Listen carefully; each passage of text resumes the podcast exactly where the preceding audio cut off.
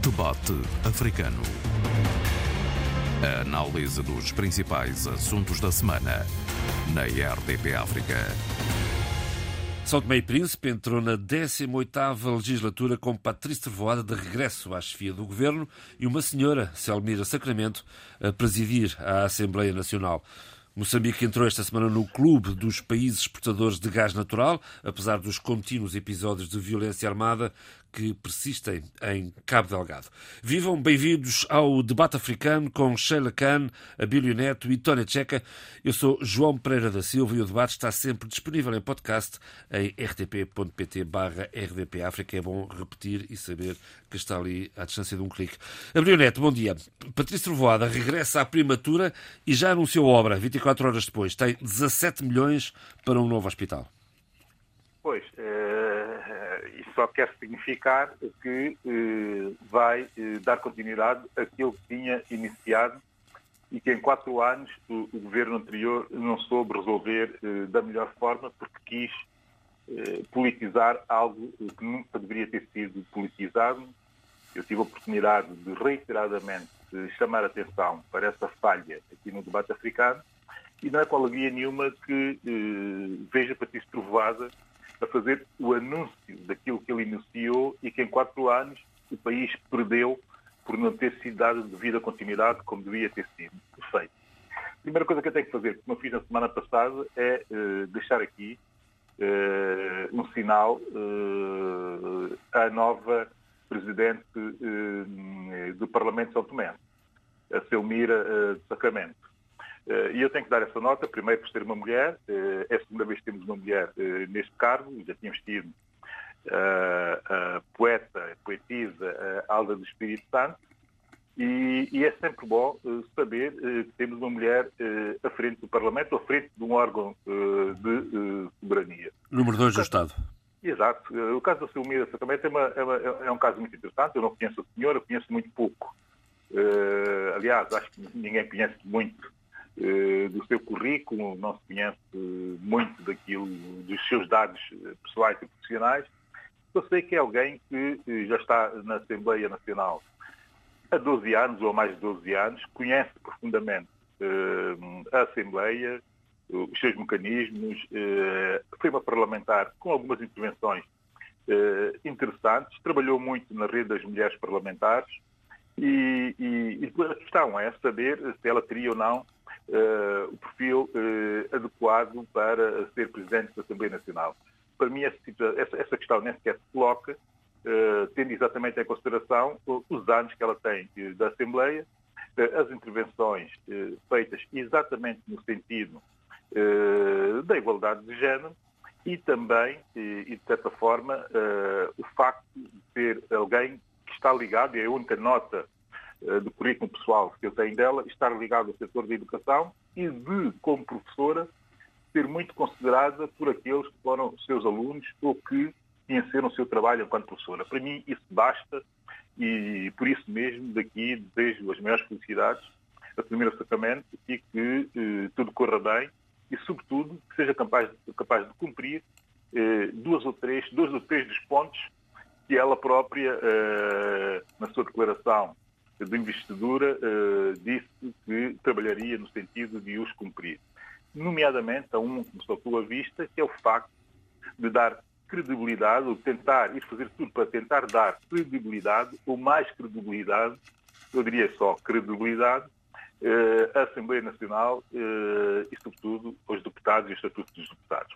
Ó, Bíblia, já agora deixa-me dizer também que, que Selmira Sacramento é vice-presidente da ADI. A ADI foi o partido mais votado, como sabemos, portanto, politicamente também terá algum peso, justamente. Não, tem o seu peso. Eu não quis aqui introduzir a questão mas faz uh, sentido. partidário, mas faz sentido também introduzir. E há aqui uma outra questão da declaração dela, mas também foi da declaração, também eh, compreendeu da declaração do Presidente da República, que é, eh, nesta altura, e esse é o segundo ponto que eu realçaria eh, das intenções que ela expôs na sua declaração, eh, no seu discurso eh, de investidura, que é o facto de termos mesmo todos de parar, eh, sentarmos e de forma consensual trabalhar no sentido de avançarmos de uma vez por todas com uma revisão, uma vez por todas com uma revisão constitucional.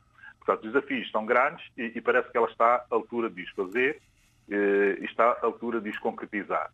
E é tudo que me interessa, e é tudo que me importa, e é tudo que deve importar a cidadania são Relativamente ao novo governo, uh, há, duas, há um conjunto de, de situações, enfim, que têm sido muito analisadas por analistas e por simples comentadores e até pela cidadania nas redes sociais, que é como entender este governo, esta proposta de governo que foi feita por Patrício Trovada e que hoje, naturalmente, já está em funções.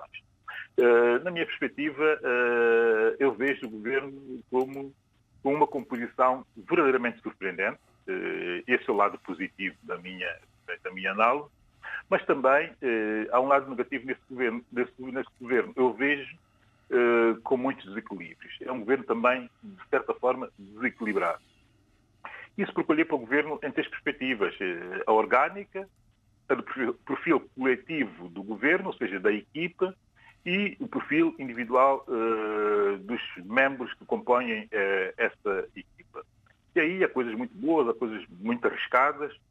A versão final, eu repito, ficou desequilibrada, o que até empobrece uh, o perfil coletivo do governo. Porquê?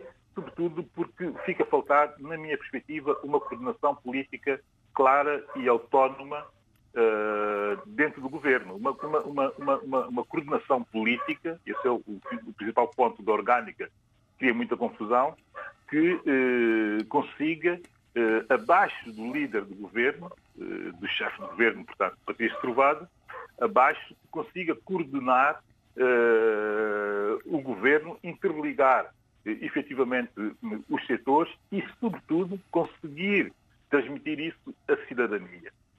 Porque não basta ter eh, como a segunda figura do governo eh, a Ministra da Justiça, que é uma pessoa eh, perfeitamente capaz e de minha total confiança, aliás, colaborou connosco no Somos Mais, e, e, também não basta ter do outro lado o Ministro da Presidência, que é outra pessoa de competência inegável, Gareth Guadalupe, e, e, e, a fazer, ministro da Presidência, a fazer a ligação entre as pastas, e, entre o Governo e o Parlamento e o, e o Conselho de Ministros. Não basta só isso, é preciso saber comunicar todas, todas as áreas e todos os setores sobre os, sobre os quais incide a ação governativa.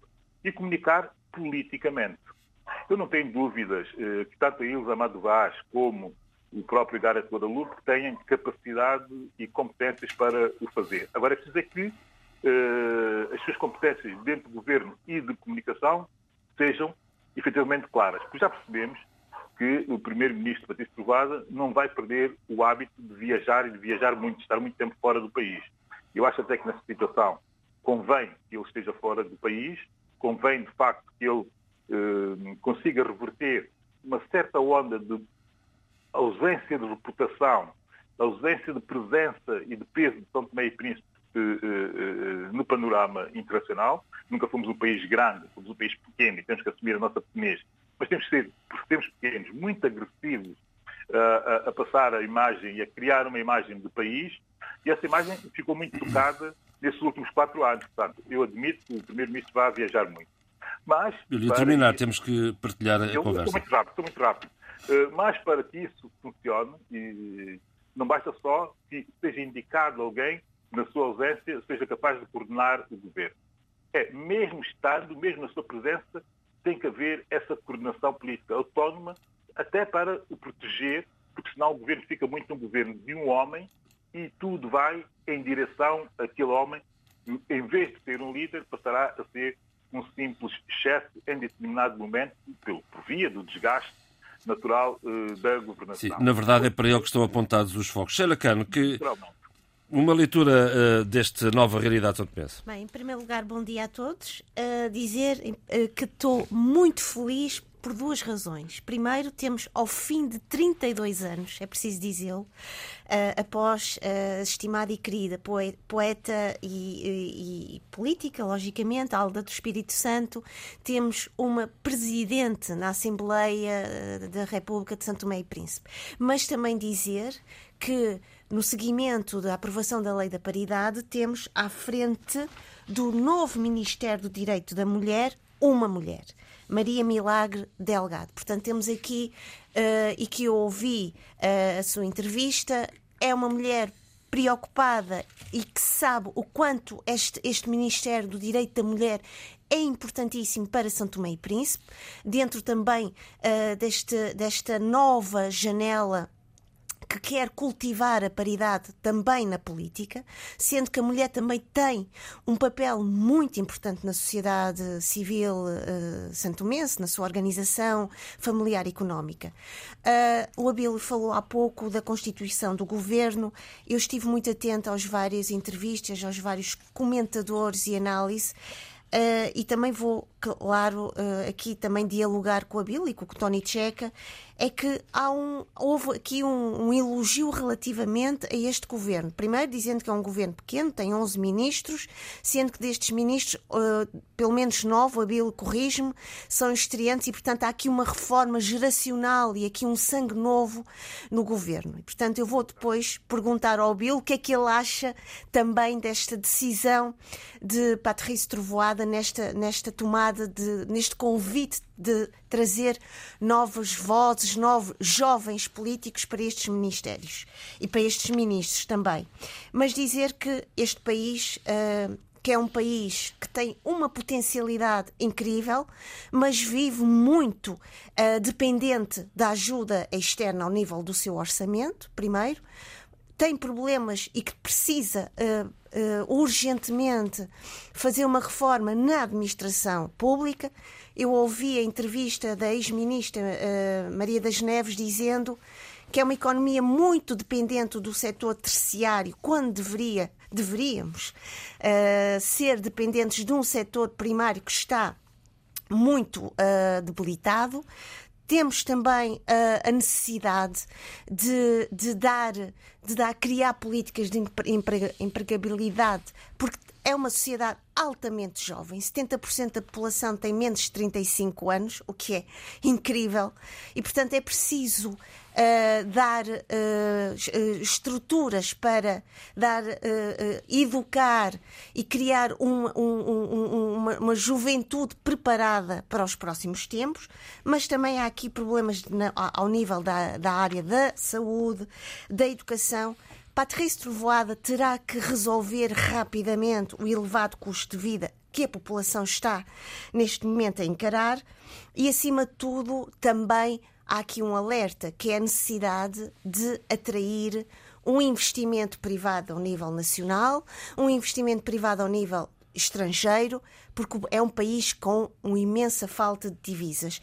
Mas outras situações também foram aqui elencadas por vários destes analistas, que é a importância de aproximar as várias câmaras distritais do governo central, aproximar as várias ilhas. A, a, a, a, ligação entre as ilhas é complicada, o custo de energia dificulta imensamente esta vivência ao nível insular e, portanto, é um país que merece.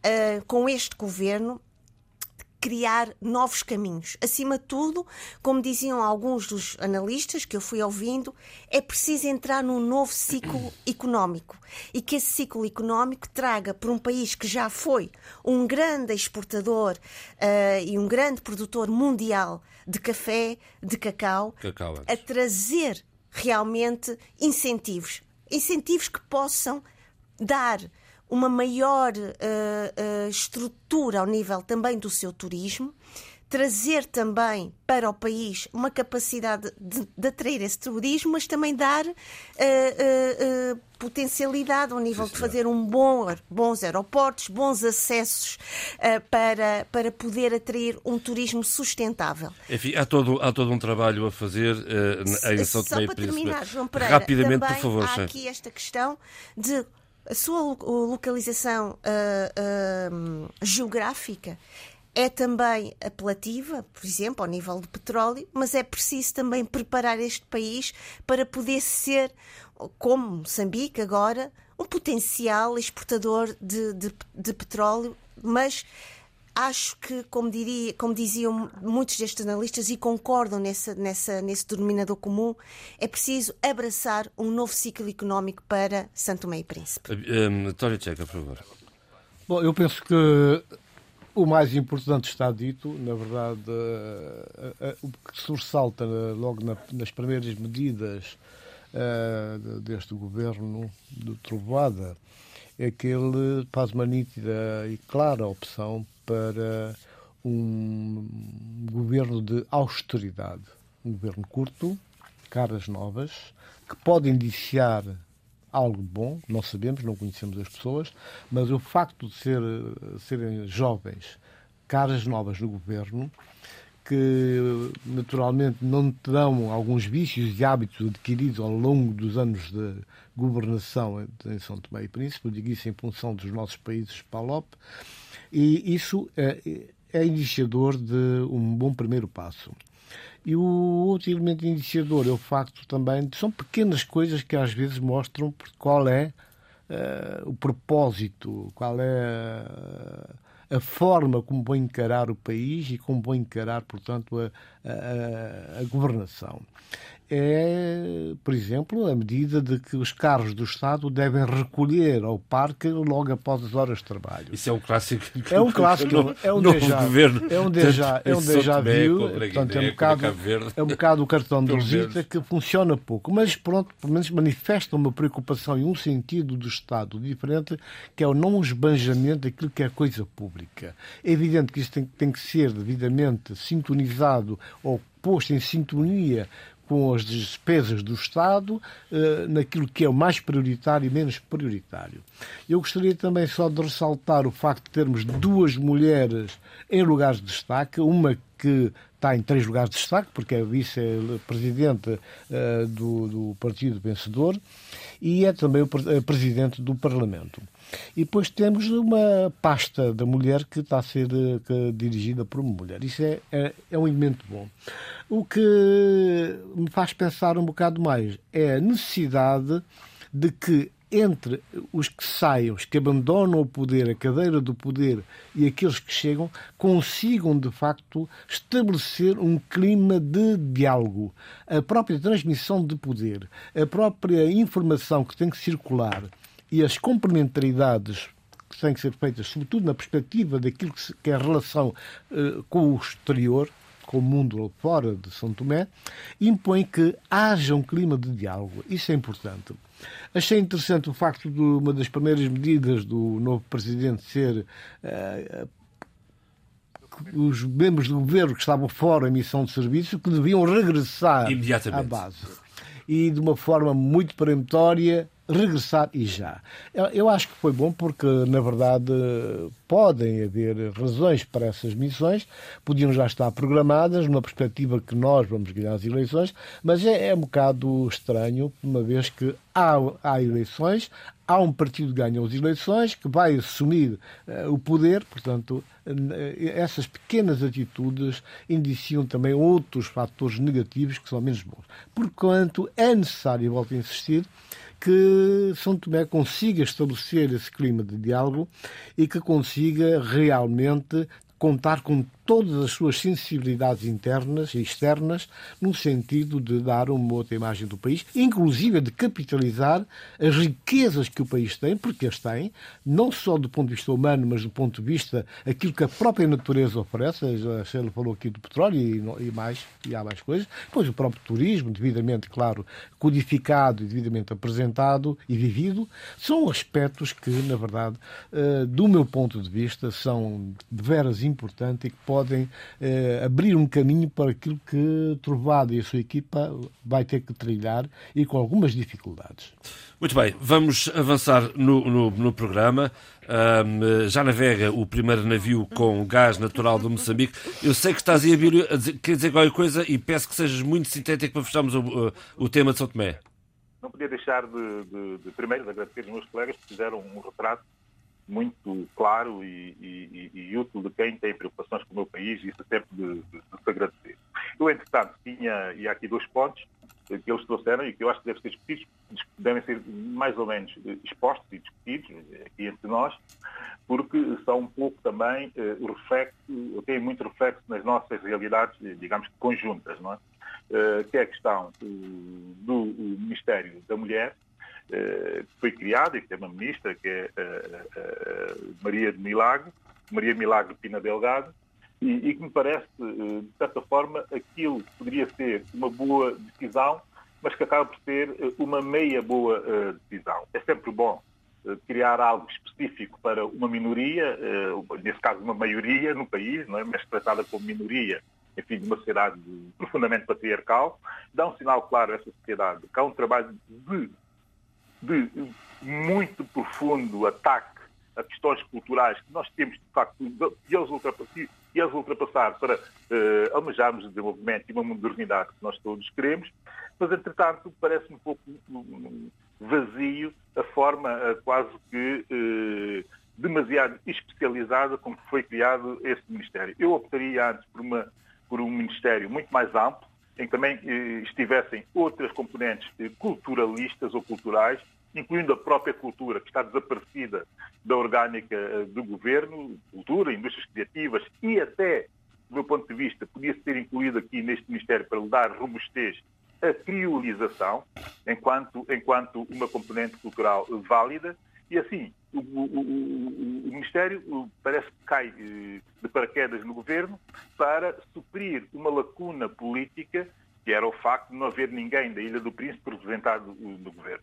Eu há bocado falei do perfil individual e do perfil coletivo da equipa e eu tenho que concluir isto no minuto. Oh, João, só um É mesmo, é porque o programa vai para lá de São Tomé.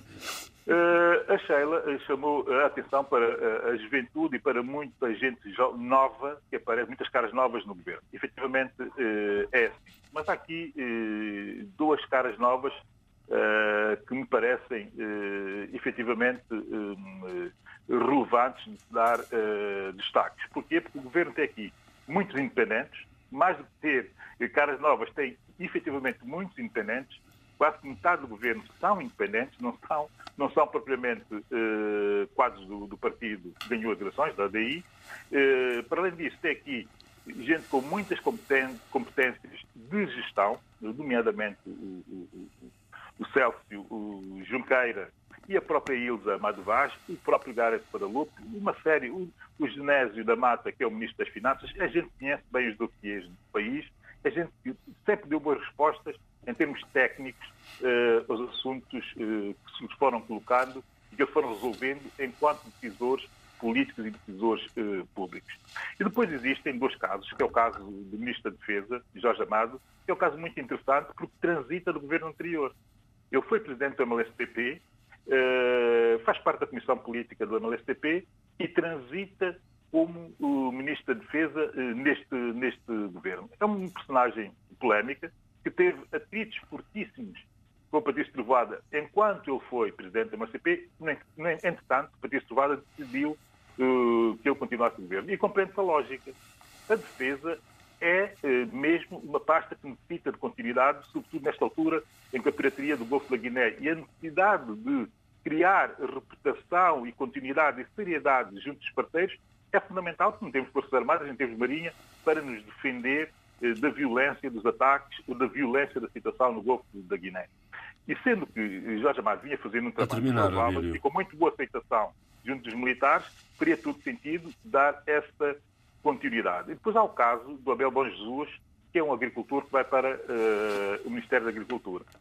E que está a levantar muita polémica, exatamente por não ser uh, muita polémica junto às elites são temenses, das velhas e novas elites são temenses, exatamente por não ser licenciado, por não ter um mestrado, por não ter, uh, não é P, PhD ou PhD, não ter doutoramento, não ter nada disso, é um agricultor e é um agricultor de sucesso no país. Acho que até só tem a sexta ou a sétima classe se eu ainda uh, me lembro daquilo que me foi dito, não sei se é assim ou se não será assim. A verdade é que falta essas qualificações uh, académicas, muita gente acha que são necessárias para, uh, para que se, seja um decisor político. Eu não tenho essa opinião. Porquê? Porque nos últimos oito anos nós tivemos cinco ministros da Agricultura.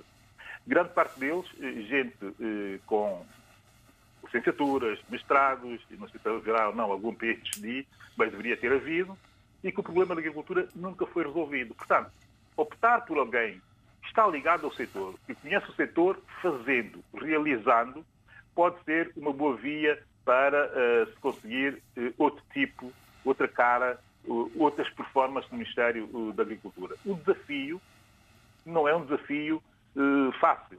E é um desafio que nós temos mesmo que pôr a pressão sobre o Abel Bom Jesus no sentido de ele sentir que vai ter que provar que é capaz, que uma pessoa com o perfil dele é capaz de ser um bom decisor político. Portanto, eu que gosto muito dele, eu sabe, gosto muito dele, já falei dele, há 10 anos que falo dele aqui no debate africano, pode contar com todo o meu Sim, apoio, exatamente bem. por isso, mas também vai contar com a minha crítica acérrima, exatamente porque eu estou obrigado a exigir dele o máximo Contar com o apoio do Abílio Neto é muito importante. Ok, ok, ok, Abílio. É, tudo certo, tudo bem. Eu não estou querendo fazer estender mais esta, esta, esta abordagem sobre São Tomé e Príncipe, mas só queria fazer um pequeno reparo que parece-me que é uma questão até de lógica bastante óbvia. Quando o novo presidente opta por um governo curto, pequeno, com gente competente, caras novas, tudo isso, não podemos exigir que os ministérios sejam aqueles grandes ministérios, Ministério de Família, da Mulher, de isto, da Cultura, do Desporto e não sei quantos. Agora, eu, isso para mim é o pronúncio de que irá haver necessariamente direções, serviços especializados, bem dirigidos, bem coordenados, para atacar esses outros setores da mesma área social e que têm que ter um tratamento diferente. Obrigado. Muito bem, vamos, vamos em frente, Sheila. Vamos falar vamos de Moçambique. Exatamente. Olha, o meu sorriso é o sorriso do, do, do nosso natural. presidente Filipe Niusi, que estava, depois de um mês, e continua a ser um mês extremamente abalado, afetado, preocupadíssimo com a introdução da, da TSU, a tabela salarial única. Esta notícia veio, de certa maneira, ou, oh, penso eu, aplacar um pouco, uh, uh, distrair-nos um pouco desta preocupação, que é uma preocupação enormíssima para, para Moçambique e socialmente, que é o fato de Moçambique, neste momento, estar neste momento pertencer ao, ao clube dos, dos países exportadores de gás natural liquefeito. Portanto, temos oficialmente uh, a primeira exportação de carregamento de gás natural liquefeito, que vem, é importante dizê-lo, da plataforma flutuante na bacia do Rovuma, uh, Coral Sul. É um projeto que vai permitir encaixar 300 milhões de dólares americanos por ano. Uh, é também um projeto que, neste momento conjuntural que estamos a viver, será benéfico e traz vantagens para os países que precisam neste momento de energia. Vai trazer energia, segurança energética para os países de maior consumo. É também um reconhecimento internacional para Moçambique, mas acima de tudo importa dizer aqui o seguinte: uh, este projeto uh, não está tão dependente, e isto é uma reflexão que importa trazer para o nosso debate, não está tão dependente desta instabilidade político-militar que estamos a viver em Cabo Delgado. Primeiro, porque é um projeto que está no mar, flutuante, e, portanto, não está tão dependente, ou não está completamente dependente disto. E, portanto, há aqui uma mais-valia relativamente ao que se está a passar com uh, o projeto da Total uh, uh, em Cabo Delgado mas há uh, vários analistas propõem grande precaução. O que é que isto significa? Significa que todas estas receitas que vão melhorar as contas públicas uh, através da arrecadação de receitas fiscais têm de ser muito bem geridas e ajudar na diversificação da economia. Portanto, a alocação destas receitas em outras, em outras indústrias, a agropecuária, a indústria alimentar para não corrermos o risco, como aconteceu com outras situações e outros países, de de repente poder acontecer de não termos mais petróleo e ficarmos sem nada na mão. Portanto, uma das grandes uh, reflexões neste momento é precaução, precaução e utilizar estas mesmas receitas para a diversificação da economia e, acima de tudo, lembrar o seguinte: é que o FMI está logicamente atento a tudo isto, porque uh, não há almoços de graça. Uh, este, este apoio do FMI de 470 milhões de dólares é um apoio que vem, que traz consigo, como dizia o representante do FMI em, Portugal, em Moçambique, uma série de um pacote de reformas e uma delas é a transparência nos negócios, outra, outra delas é exatamente uh, uma maior e um cuidado muito bem apertado na gestão das contas públicas. E, portanto, e, um acompanhamento permanente na forma como exatamente, se gasta. Exatamente. Isto porquê? Porque esse, todo este, este burburinho ilegítimo, e peço desculpa pela expressão, toda esta, esta, esta convulsão, estas convulsões sociais das várias uh, esferas profissionais uh, moçambicanas à volta da TSU, volta é? da TSU não é? Uh, trouxe-me aqui uma preocupação. Esta tabela salarial única não resulta do nada, não cai sozinha, não vem, como se costuma dizer, órfã. Há um, geração espontânea. Há um contexto por detrás disto. Qual é o contexto? O contexto é que este encaixe de 470 milhões de dólares que o FMI colocou nas mãos de Moçambique tem por trás todo este cabaz de reformas. E o, até a, a, tabela salarial única faz parte, faz parte deste pacote. E Felipe Niusi, importa dizer, e às vezes a nossa memória tem de ir lá atrás, quando, a quando da, da, declaração e do anúncio desta, deste, deste, deste acordo, disse que haveria um momento um, um pouco doloroso e, e haveria no, no, futuro momentos dolorosos a partir disto. Isto é, esta tabela vem no sentido de simplificar, clarificar, mas acima de tudo equilibrar os pagamentos na função pública que tem sido uma das, uma das esferas mais pesadas nas contas do orçamento em Moçambique. O problema aqui é que uh, os critérios, as dimensões a, a, a, aplicadas para a produção e que a concretização desta tabela salarial única trouxe uma série de problemas para a vida económica e familiar e social dos moçambicanos, principalmente em camadas que sentiram diretamente essa, essa, essa, essa aplicação. Estou a falar de professores, estou a falar de advogados, estou a falar de uma enfermeiros, médicos, médicos. E, portanto, e, e as ameaças de greve têm sido quase diárias, porque de repente pessoas viram subsídios desaparecidos, viram uh, salários uh, que antes eram até minimamente uh, aceitáveis a serem completamente reduzidos.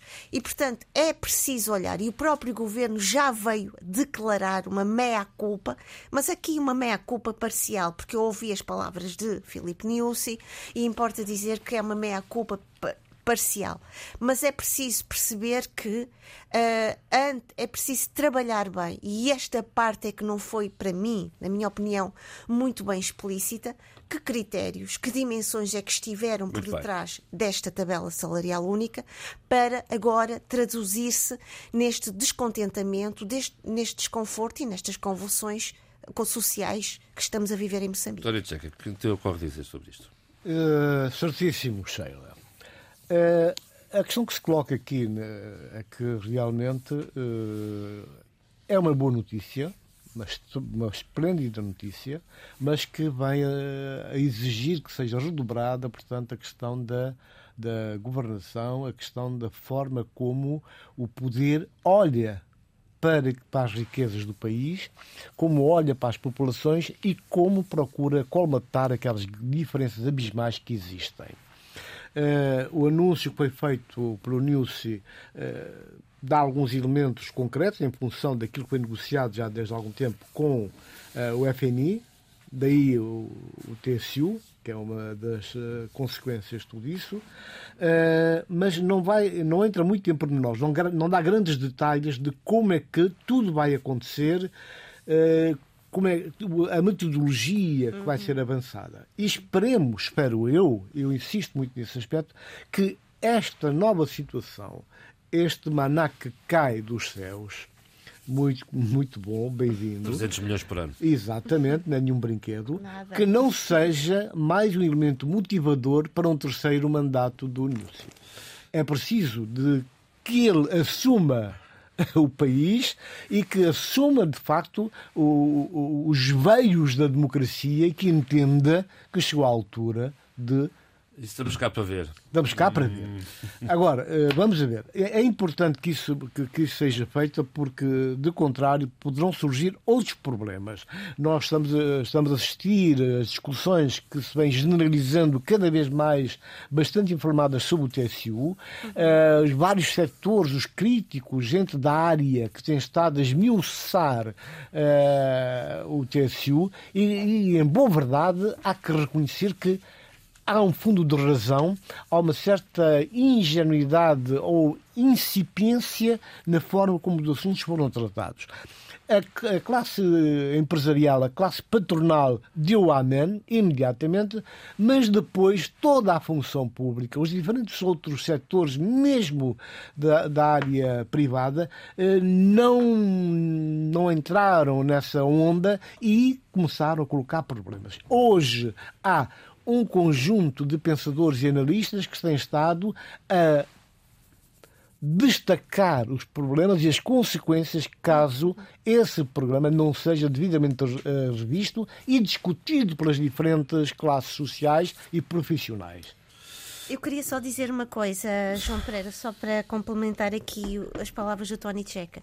Há um incómodo muito grande ao nível do, do, do Executivo moçambicano. Ainda esta semana, num dos programas de debate uh, da STV, foi convidado uh, o Diretor-Geral Adjunto do Centro de Desenvolvimento do Sistema de Informação e Finanças, em representação do Ministério da Economia, para esclarecer sobre os vários estágios de correção desta tabela salarial única, porque realmente houve aqui qualquer coisa que falhou e falhou uh, gritantemente. Mas importa dizer o seguinte: o FMI está muito presente em Moçambique e, e dizer que no próximo ano outras reformas serão serão introduzidas, por exemplo, a reformulação das taxas do IVA, que vão já ser aplicadas em 2023, a alteração da lei da probabilidade pública, a melhoria dos registros de bens de agentes públicos, a criação de um portal de contribuinte. Portanto, Moçambique pode estar a ter aqui uma janela de expansão, de crescimento, mas este crescimento vai ser metodologicamente muito vigiado, muito acompanhado. Neto, nós gostávamos de ouvir o analista de risco, dois minutos, sobre esta entrada de Moçambique no clube dos exportadores de gás natural. Não, sobre o clube dos exportadores de gás natural, eh, a Sheila uh, analisou-nos bem, o, o Tony Checa uh, complementou, mas chamar a atenção para, uma, para algo muito rapidamente, depois eu queria isso também muito rapidamente. Que é o seguinte, o facto de, todo o processo de transformação e também de acomodação para transporte estar a ser feito no mar, eh, em termos de risco, o risco continua a existir e, e, cada vez é maior.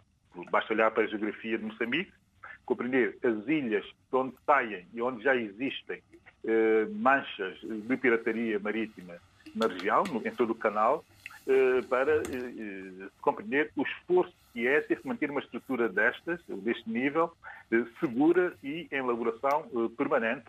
Isso é exigido por esse tipo de indústria. Ó oh, Bílio, tens toda a razão. Vou só interromper para dizer o seguinte, Abílio. É que, na verdade, eles chegam normalmente por mar. Eles chegam por mar. Tem os canais, tem os caminhos todos. Está correto a tua observação. exatamente isso que eu queria dizer. Aliás, existe uma história naquele canal exatamente de pirataria que exatamente. não é de agora. É uma pirataria Já vem de trás. Há pelo, menos, há pelo menos, com registro, há pelo menos eh, cinco séculos. Portanto, essa, essa realidade existe e esse risco, que é um risco político que nós analisamos enquanto analistas, eh, vai também buscar essa história de pirataria uh, no local. Bem, mas pronto, isso é entendível pelos nossos ouvintes. A questão do TSU é uma questão muito, mas mesmo muito uh, interessante isto da nova tabela salarial única uh, em Moçambique. Porque o problema não é só Moçambique, é só que Príncipe também tivemos essa discussão em março. E na Guiné-Bissau, Uhum. Convém também que, que, essa discussão seja. O FMI também lá está, também está na Guiné. Não, isso do lado. No caso da Guiné. Aquilo é como a lepra. No caso da Guiné, para enquadrar isso e também para desmistificar um pouco essa ideia que nós temos do FMI vêm aí os neoliberais, vêm aí os, os imperialistas, capitalistas, bem, vem aí o, o que vier, desde que seja FMI, vem aí a maldade. Ou o, o diabo em forma de organização. Eh, eu devo dizer. Ou o princípio de paga o justo pelo pecador. Eu devo dizer, eu devo dizer, eh, e já irei a Guiné-Bissau muito rapidamente, mas antes de ir a Guiné-Bissau, quero, quero, quero deixar aqui duas notas sobre o caso de Moçambique, para os nossos ouvintes refletirem connosco. A terminar, por favor.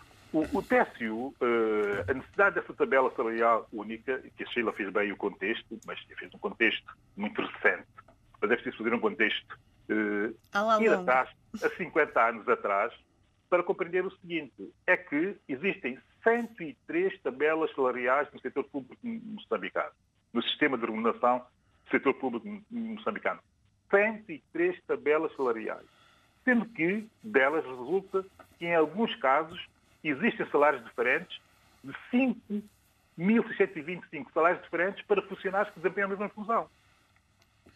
Esse é o racional, esse é o racional de 50 anos de gestão da Frelimo. Este é o racional. E depois é muito mais interessante ir ao prefácio da legislação, enfim, fizeram e compilou bem o Ministério das Finanças e Economia a legislação sobre a gestão de recursos humanos do Estado e reforma salarial.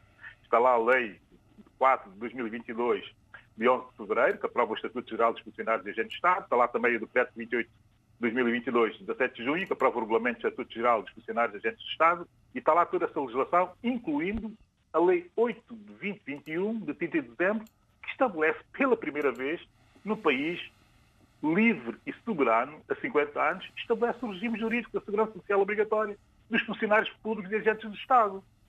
Quer dizer, se isto não cria uma perplexidade profunda nos moçambicanos e a nós todos, não sei o que é que pode criar. 50 anos depois da independência e estamos a estabelecer o regime jurídico da segurança social obrigatório dos funcionários e agentes do Estado. Mas, ó, Bíblia, nós na Guiné-Bissau, por exemplo, temos a lei, temos a segurança de, social, há os descontos, mas depois isso não tem retorno, não significa nada. Pois, é aí que está. Pois, mas o problema, Portanto, o problema essas iniquidades, é essas iniquidades, ó, pessoal, Bíblia, essas iniquidades que resultam deste, do TSU, tal como foi apresentado, de facto, exige que haja coragem e humildade para rever um conjunto de, de, de anomalias que estão profundamente injustas. Dizer, não, é, não, se põe, não se põe o problema da, da reforma. Agora, eu concordo contigo em absoluto, mas agora, repare-se bem, nos valores daquilo que, que, que Moçambique vai encaixar eh, com a exploração do gás natural. Quem quiser fazer uma projeção, como fazem os analistas do risco, e compreender os desvios financeiros de uma estrutura da função pública que funciona com base uh, em, em, ausência de um sistema de gestão de recursos humanos, em 12 anos, os ganhos de dois anos uh, do gás natural estão quase que só vocacionados para pagar a função pública moçambicana. Uhum, uhum, uhum. É preciso ter essa noção. Eu podia dar claro, claro, com certeza. Tudo certo, e até aí tudo certo. Agora, vamos ao prefácio da legislação, da compilação da legislação. Para terminar, Abílio, por favor. Site, do Ministério das Finanças de Moçambique. O prefácio começa assim. A edificação de uma administração pública ao serviço do povo, preconizada na Constituição da Primeira República a 25 de junho de 1975, ditou a implantação de um aparelho de Estado cuja organização e funcionamento assentava no princípio do centralismo democrático que se impunha para a construção da nação emergente. Fez ponto e fez citação. Começamos assim. E o resultado, 50 anos depois, está à vista. Muito bem. Sim, senhor, não, Sheila, desculpe, temos que avançar. Não, era só para, só para dizer aqui o. Uh, não, a Rabinação vou abrir rapidamente, então vá. Já que estamos na. Muito rapidamente.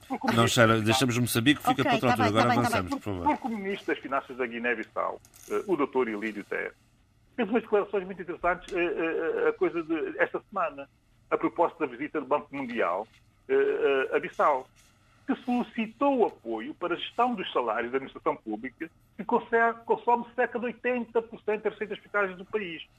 Agora cito o, o, ministro. Espero que a nossa demanda tenha um parecer favorável do Banco Mundial, afirmou. Porque a preocupação é o aumento colossal da massa salarial do Estado uhum. e o Estado não está capaz de fazer autonomamente e de definir politicamente a gestão racional dos recursos humanos do Estado. Nós sabemos o que é que isso quer dizer é que se alguém dentro do próprio país, nacional, tiver o atrevimento de avançar por uma reforma deste ano, sem meter o FMI ao lado para ser o bode expiatório, provavelmente não terá futuro político. Sim, senhor. Essa é a grande realidade. Tarek Checa, a propósito de futuro político, finalmente este fim de semana temos o Congresso do PAIGC adiado sistematicamente e sucessivamente desde fevereiro, numa altura em que já temos data para as eleições, 14 de maio de 2023. Temos data para as eleições e esperemos que tenhamos o CNE e as estruturas todas que a lei recomenda e exige que devem existir para organizar e fazer todo o suivi, todo o seguimento da, do processo eleitoral. Se isso não acontecer, então estamos a partir de uma situação de, de fraude. Portanto, é importante que esses aspectos sejam devidamente observados. Uh, o PGC finalmente conseguiu libertar-se das amarras e vai apresentar-se em Congresso, vai discutir os seus problemas e, como é habitual do PSGC, esse é um fator importante, vai eh, passar o país à lupa. Isso é muito bom. Eh, Vê-se no PSGC hoje muitas caras novas Aliás, o líder é um líder novo, não pertence à geração da luta armada de libertação nacional que preocupa muita gente. É um elemento, uma pessoa nova, jovem, com uma mentalidade muito uh, fresca e que tem vontade, de facto, de fazer mudanças não só no seu partido, o PSGC, mas no próprio país. Não é? Como nós todos sabemos, que nós já seguimos de perto quando ele, quando ele foi chefe de governo e apresentou todo um programa de desenvolvimento uh, aos parceiros do, do mundo inteiro.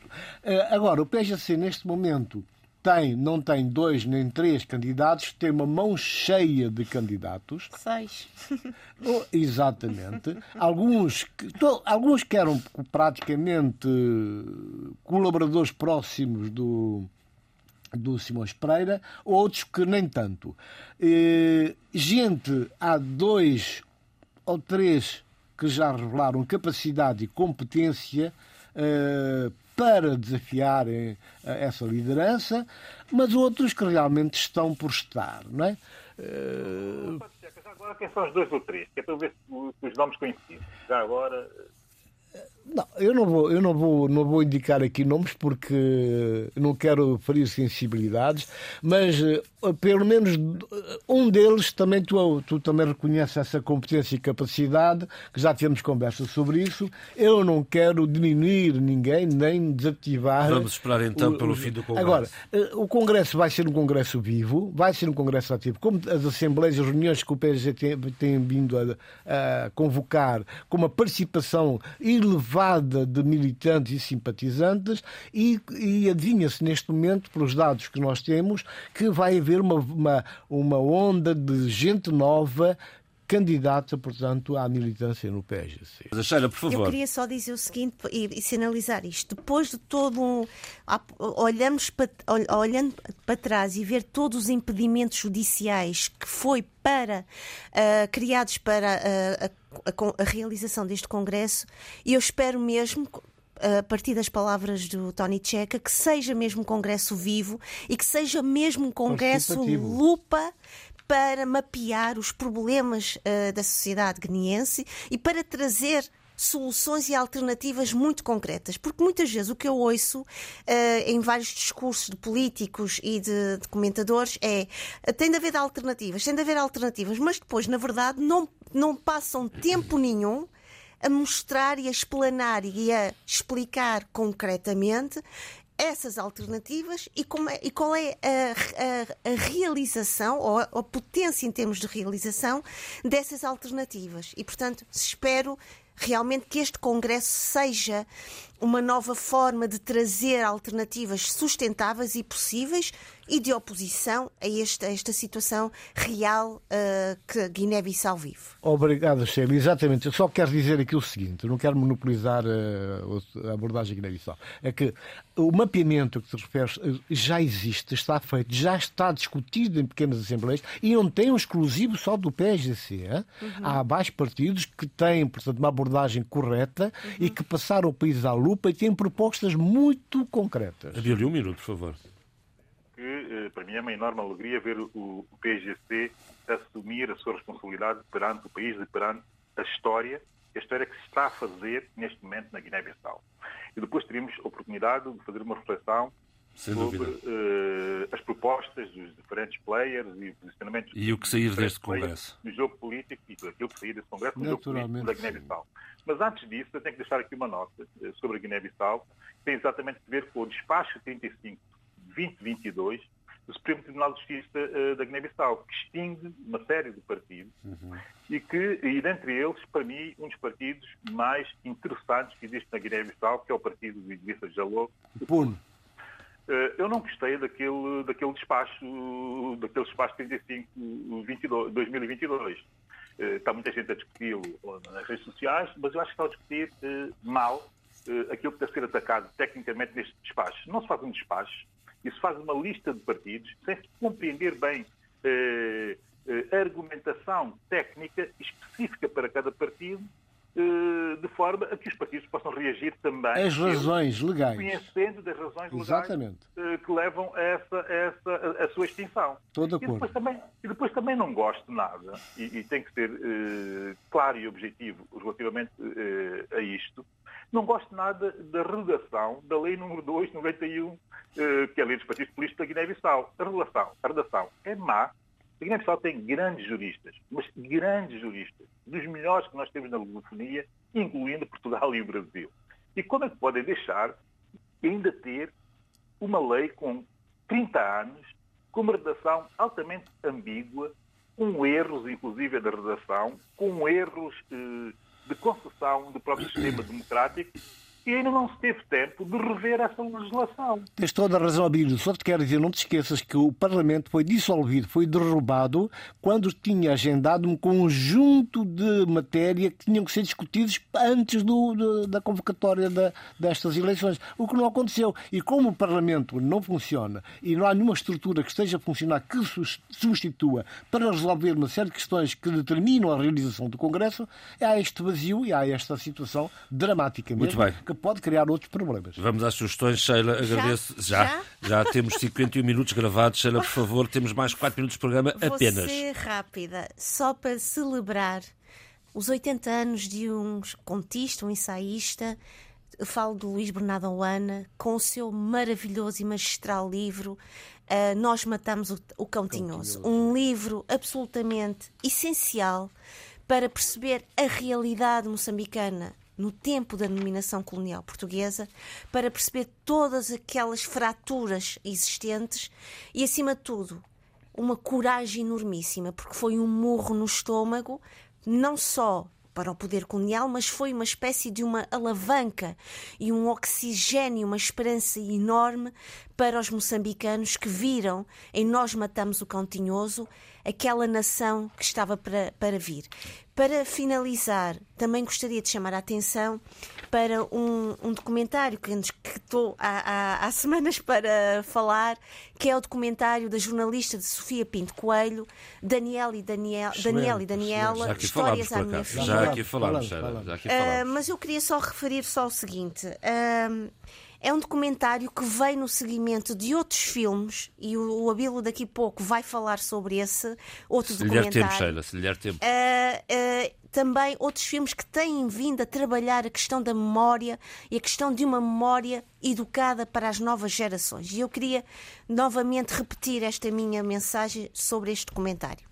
Muito bem, Eu, para dar tempo depois ao Abílio, então não vou falar de livros, vou só deixar aqui bem sinalizado a comemoração dos 30 anos dos Tabancalhãs, a grande orquestra de Guiné-Bissau, que vai ser sexta-feira, hoje. hoje, no Coliseu dos Recreio, a partir das 21 horas.